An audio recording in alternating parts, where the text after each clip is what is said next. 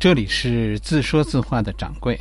掌柜说：“大秦帝国。”本节目由喜马拉雅独家播出。今天是第七十四回，商鞅是谁？上回咱们说到秦孝公啊，秦孝公遇到的问题，所以现在呢，哎，秦孝公正在到处寻找能帮助他解决这个问题的人。可是谁也不知道，呃，这个单位要要高薪招收的这个经理，他的要求是啥？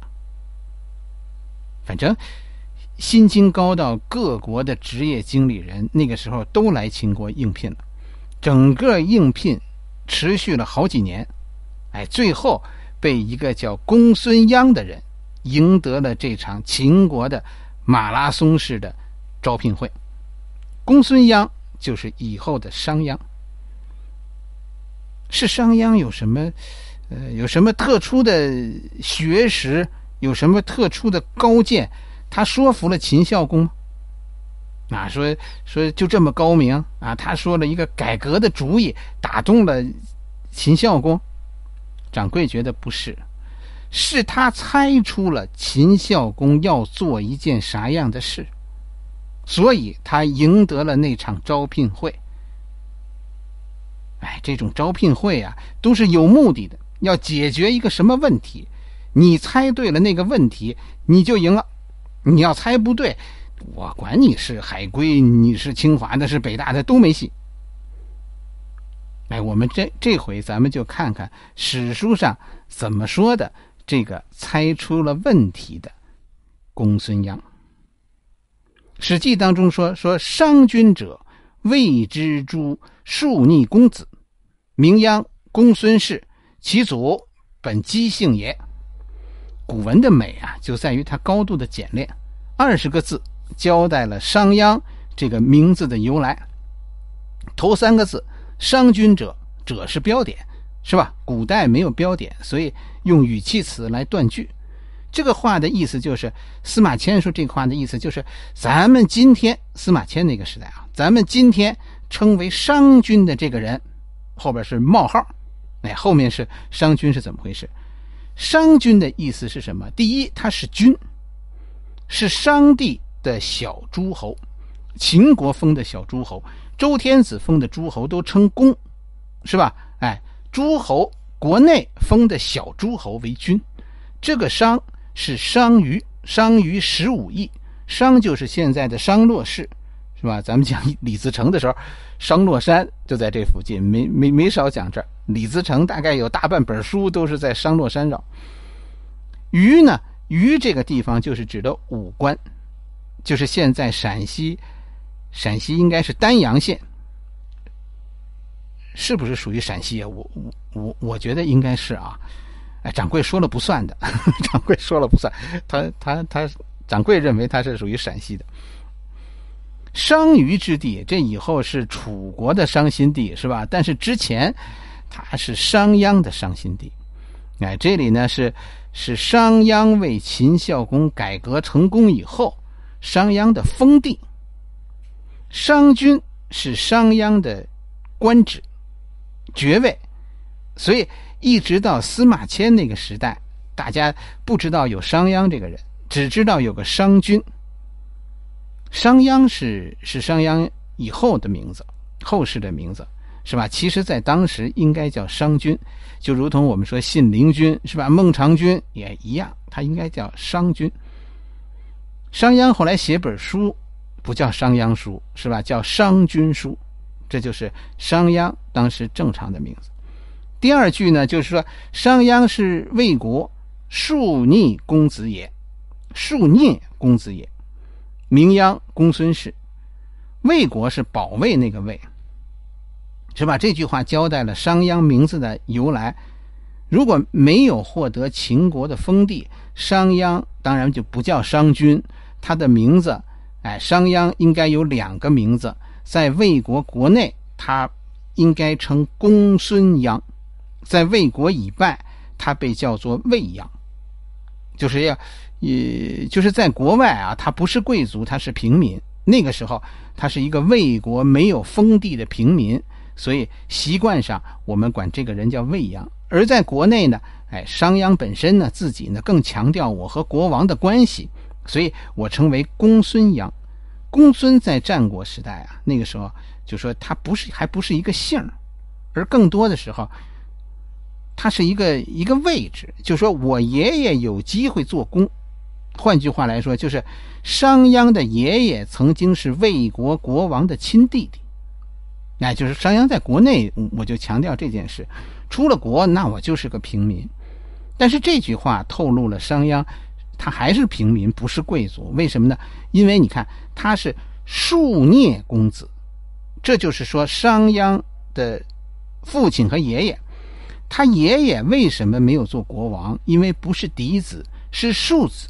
庶子就不是大太太生的，但是也是二太太、三太太生的，是吧？生在大宅门里的。商鞅的父亲，商鞅的爷爷是庶，商鞅的父亲是那个聂，聂什么意思？是吧？这就是小妾生的。啊，二太太和妾是不一样的，是吧？太太是正式的妻子，而妾是非正式的。所以商鞅的父亲就不是在大宅门里长大的。严格的说，商鞅不应该被叫做未鞅，因为到他这一辈人已经不被公族认可，是吧？最多算是公孙鞅。来到秦国，他的个人简历上写的是什么名字呢？如果这份简历是别人写的，是吧？我觉得会写未鞅，应聘人未央。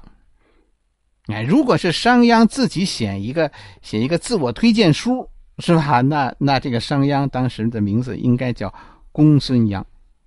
那以后到了汉代，他被称为商君，因为他后来封地了。到再往后，他才被叫做商鞅。这就是那个时代的尴尬，靠血缘建立起来的国家秩序，为什么到东周无可挽回的崩溃了？因为大量像商鞅这样的人，他们没有了位置。他们不知道自己是谁，在保守的势力比较强势的魏国，一切都由你的出身决定。商鞅在魏国，在他的自己的祖国没有未来，他只有两条路：第一条是给贵族去当门客，整天给贵族打个打杂儿，是吧？当个呃被贵族豢养；要么呢，他是当一个小公务员，他为吏，是吧？听喝的那种，永远你也别指望有提干的机会。这个国家肉食者谋之，跟你这个平民没有一毛钱关系了。这是春秋时代，但是到了战国，突然有了一个机会，就是有孔子那样的学校，有河西之学，有鬼谷子那样的秘密学校，而且平民在在有些国家，你像梁国、齐国，走上了领导岗位，于是大量平民开始流动，流动到那些肯给他们机会的国家。平民流流向哪儿哪儿就繁荣，为啥？因为平民有有真才实学，可能你想多了。平民的学问怎么也没有贵族多。实际是因为平民不高尚，他们能理解同样不高尚的其他平民，所以他能够调动、能领导那些平民做一些贵族不肯做、做不到的事。现在有一个话题，我看。讨论的也挺热的，就商鞅是谁的学生？以前有本很流行的小说，后来还拍成了电视剧，非常轰动的那个啊，跟大家说，我几次看都没看完，所以这个问题书里最后给的什么答案，我没有答案，我 我没看完，我觉得，我觉得这就是个错误的方向，就把你误导你呢。说点掌柜个人的观点。我觉得你会去寻找商鞅的老师，这本身就中了司马迁的圈套。你有没有想过，凭什么学生要传老师的衣钵？学生难道不应该走出老师的圈子，那才是一种时代的进步吗？学生都跟着老师的路走，那还有学术？从司马迁的时代开始。我们就被逐渐灌输一种观念，就是老师是你的天。其实古人的古人已经有人意识到这个问题，是吧？就意识的时候已经无法反对了。你你读读韩愈的《诗说》这篇文章，大家都读过，他说的是什么？其实读出这层含义，这篇文章很了不起的，可能不是课本上你读的那个意思。这种思想到了明代，是吧？就司马迁给我们留下的“老师是天”这个思想，到了明代就登峰造极了，学校成为一个政党。老师都是教主，学生都是教徒。孔子有啥思想让他的弟子们传承？孔子的学生千奇百怪，孔子有啥思想？所以，当你认为商鞅之所以变法是要实现他老师的什么思想的时候，我觉得仅仅是个人觉得啊，你你就已经找错了方向。摸错了庙门了。诸子百家不是有一百条道路，他们大体上只有两条道路，一条叫理想主义，一条叫现实主义。现实主义的巅峰，是吧？就是法家；理想主义的巅峰是道家，儒家在中间，所谓中庸之学。道家是个理想，法家讲的是现实。所以不用问商鞅是谁的学生，你只要说他是理想主义者还是现实主义者，谁的学生都可能成为理想主义者，谁的学生也都可能成为现实主义者。所以不是法家是谁的学生的问题，是吧？谁的学生在春秋在战国都可能成为法家。你是讲理想还是讲现实？你的道路不是你的老师决定的，是你决定的。我说中文，我可以是法家；我说西文，我也可以是法家。大概率，我们现在判断，掌柜判断啊，个人观点，我觉得商鞅是儒家学生的可能性比较大。他和李悝、吴起一样，是西河之学毕业，但是商鞅的运气不好，就他毕业的比较晚，那个时候梁国已经走回贵族老路。是吧？我我们这一段说梁国，不说魏国，因为什么？因因因为商鞅他家是那个保卫的卫，是吧？现在是魏赵韩那个魏，两个魏国，你听着乱。读书的时候你不会搞乱，没问题，因为字不一样。但是听书，我觉得你可能就就搞不清了。我们在这儿就说梁国，是吧？他的国王是梁惠王，其实他是魏国，是吧？哎，商鞅很倒霉是什么呢？商鞅的倒霉就在他入学的时候，那个时候大学毕业，是吧？西河之学，大学毕业就进中央机关。可是等他毕业的时候，他入学的时候是那样，等他毕业的时候，国家已经不招收大学生了。西河之学毕业没处去了，梁国的改革停止了，梁国转为从贵族子弟当中选公务员了。商鞅连着这几代人遇到的问题。就是毕业就失业。商鞅是个脑子很活泛的人，这个人比较聪明，是吧？一看毕业无法就业，商鞅立刻就考研了，给给贵族当学生了。商鞅去给梁国的宰相公叔痤做了一个门客，这这咱们放在咱们现在说，就是就是给人做做学生了，考研了。啊，当硕士生、当博士生以后，一直读到博士后了。商鞅这也算是曲线就业，是吧？他那个贵族头衔在在梁国完全没有用，所有平民都是贵族子弟啊！你说你那个你那个公孙什么什么有什么用？商鞅，我们就从这一点看，这个人就非常现实。他以后为什么是法家？从这儿其实就看出来了，从他就业你就看出来了。商鞅有能力，受到了公叔痤的重视。公叔痤就是公叔痤，就是被咱们前面讲秦献公少梁之战抓住的那个魏军主帅，后来不把他放了吗？那就是那个公叔痤。公叔痤在梁国算是开明贵族，他经历了魏文侯的改革，经历了魏武侯的回归，到了孙子。梁惠王那个时代，他已经是三朝老臣，他向梁惠王推荐过商鞅，希望梁惠王重用商鞅。这个意思其实就是希望，希望梁惠王走回魏文侯那条老路，因为他与秦献公刚刚交过手，他看到了秦国生机勃勃的那种气氛，是吧？那种生命力似曾相识。但是现在呢？现在梁国正正走向死气沉沉，所以他他希望梁国，希望梁惠王能够走走魏文侯的路，而不是走他爸爸魏武侯的路。但是。公叔痤的建议被梁惠王很轻蔑的拒绝了。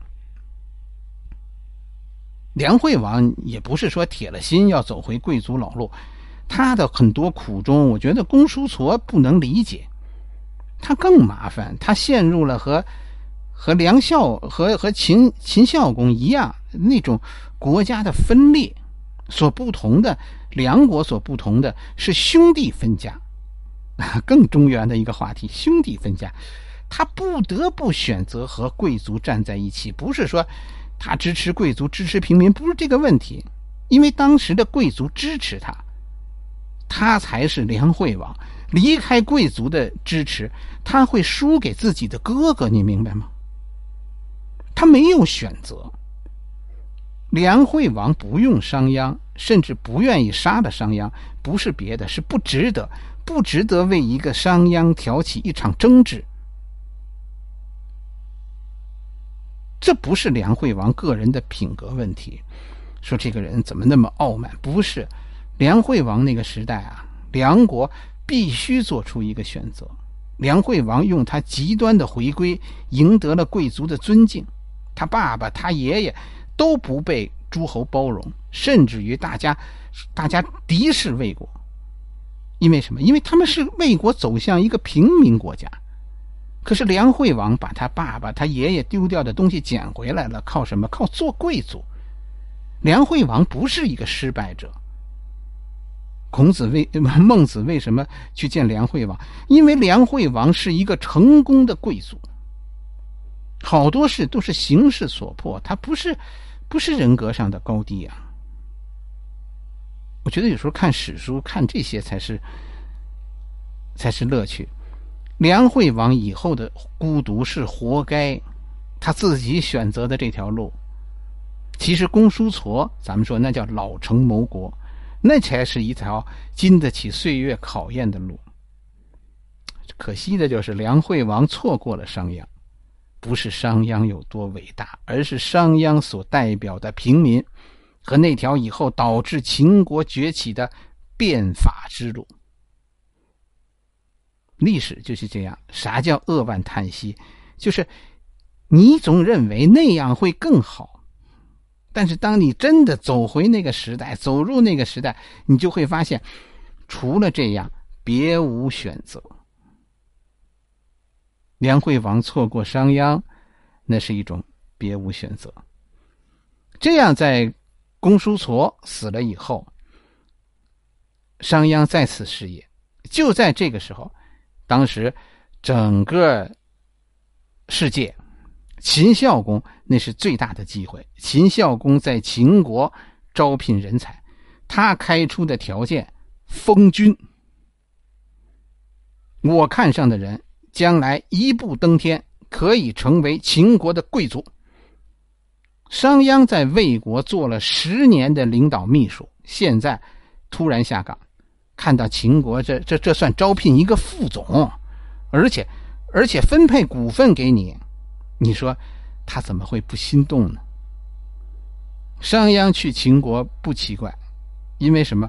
他是自由身，现在他失业，我觉得他不去，我才觉得奇怪呢。剩下的问题其实就简单了。靠什么？商鞅靠什么说服秦孝公，让秦孝公用你？这场招聘会后来成为著名的马拉松招聘会，去了好多人，都没有被秦孝公用，因为啥？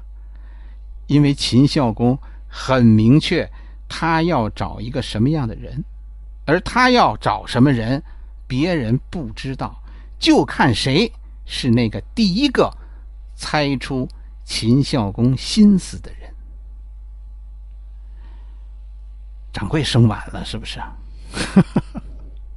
我觉得是。